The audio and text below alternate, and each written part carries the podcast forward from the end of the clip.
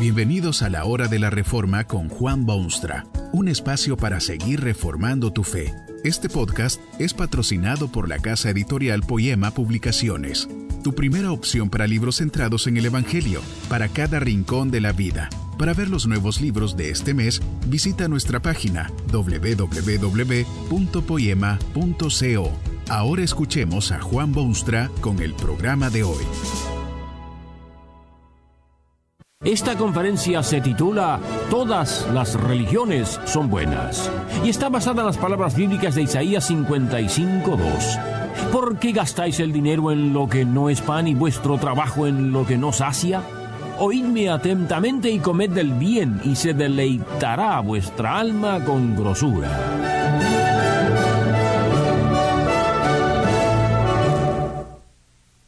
Usted sabe que hay muchos tipos de religión en este mundo. La cuestión es si todas estas religiones son buenas.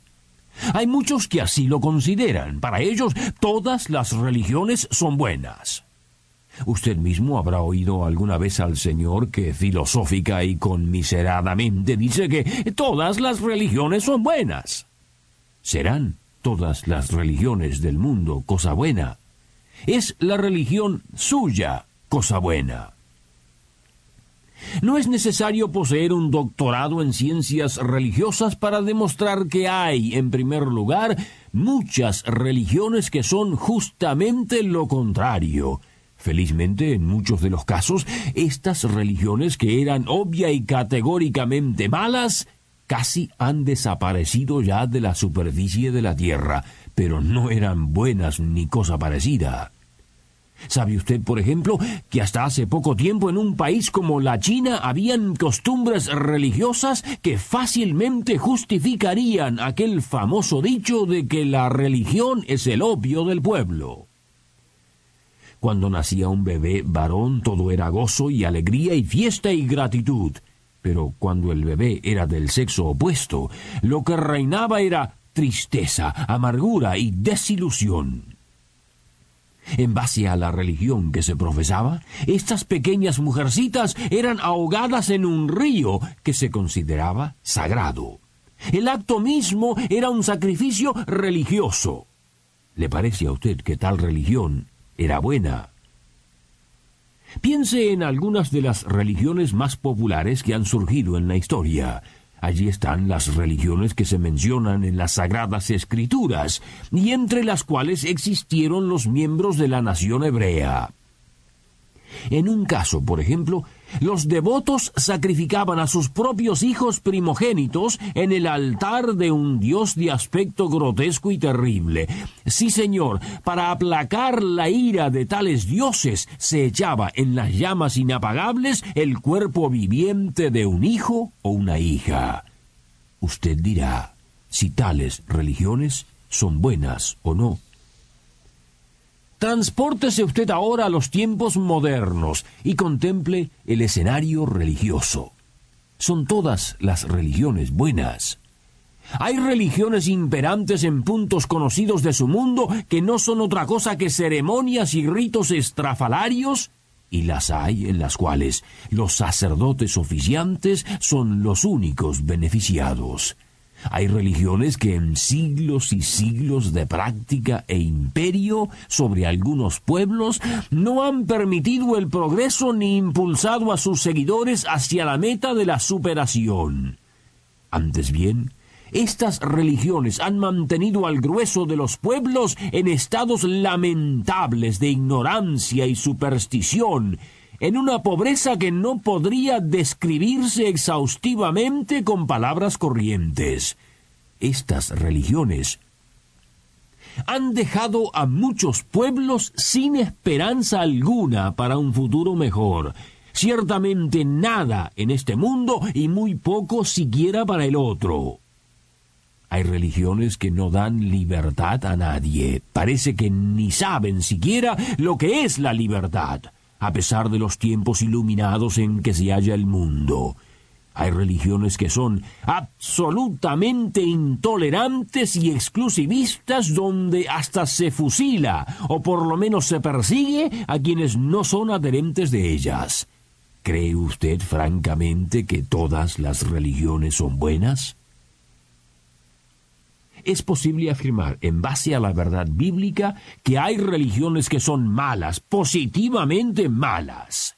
Basta leer la historia del pueblo de Dios a lo largo de los siglos y especialmente durante el período del Testamento Antiguo.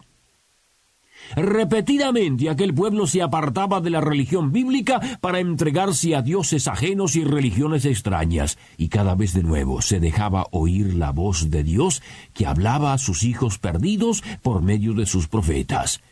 Estas son las palabras de Isaías, por ejemplo, a ese pueblo rebelde. ¿Por qué gastáis el dinero en lo que no es pan y vuestro trabajo en lo que no sacia? Es que consumían sus energías espirituales y religiosas en religiones que eran falsas e inoperantes e inservibles. Se olvidaban de que el alma humana no puede sentir satisfacción y plenitud y calma hasta que lo sienta en su Creador soberano. Es por eso que, por boca del mismo profeta, se extiende la tiernísima invitación, Oídme atentamente y comed del bien, y se deleitará vuestra alma en grosura. Inclinad vuestro oído y venid a mí, y vivirá vuestra alma. El espíritu humano debe ser restaurado a la comunión con Dios. Fue así que Dios creó al hombre, religioso, capaz y predispuesto a lo espiritual. Todo lo que se oponga a esa realización es, por necesidad natural, cosa mala. Y lo que más se opone es generalmente la religión que el hombre se ha inventado y practica. Gastan su dinero en lo que no es pan y su trabajo en cosas que no sacian.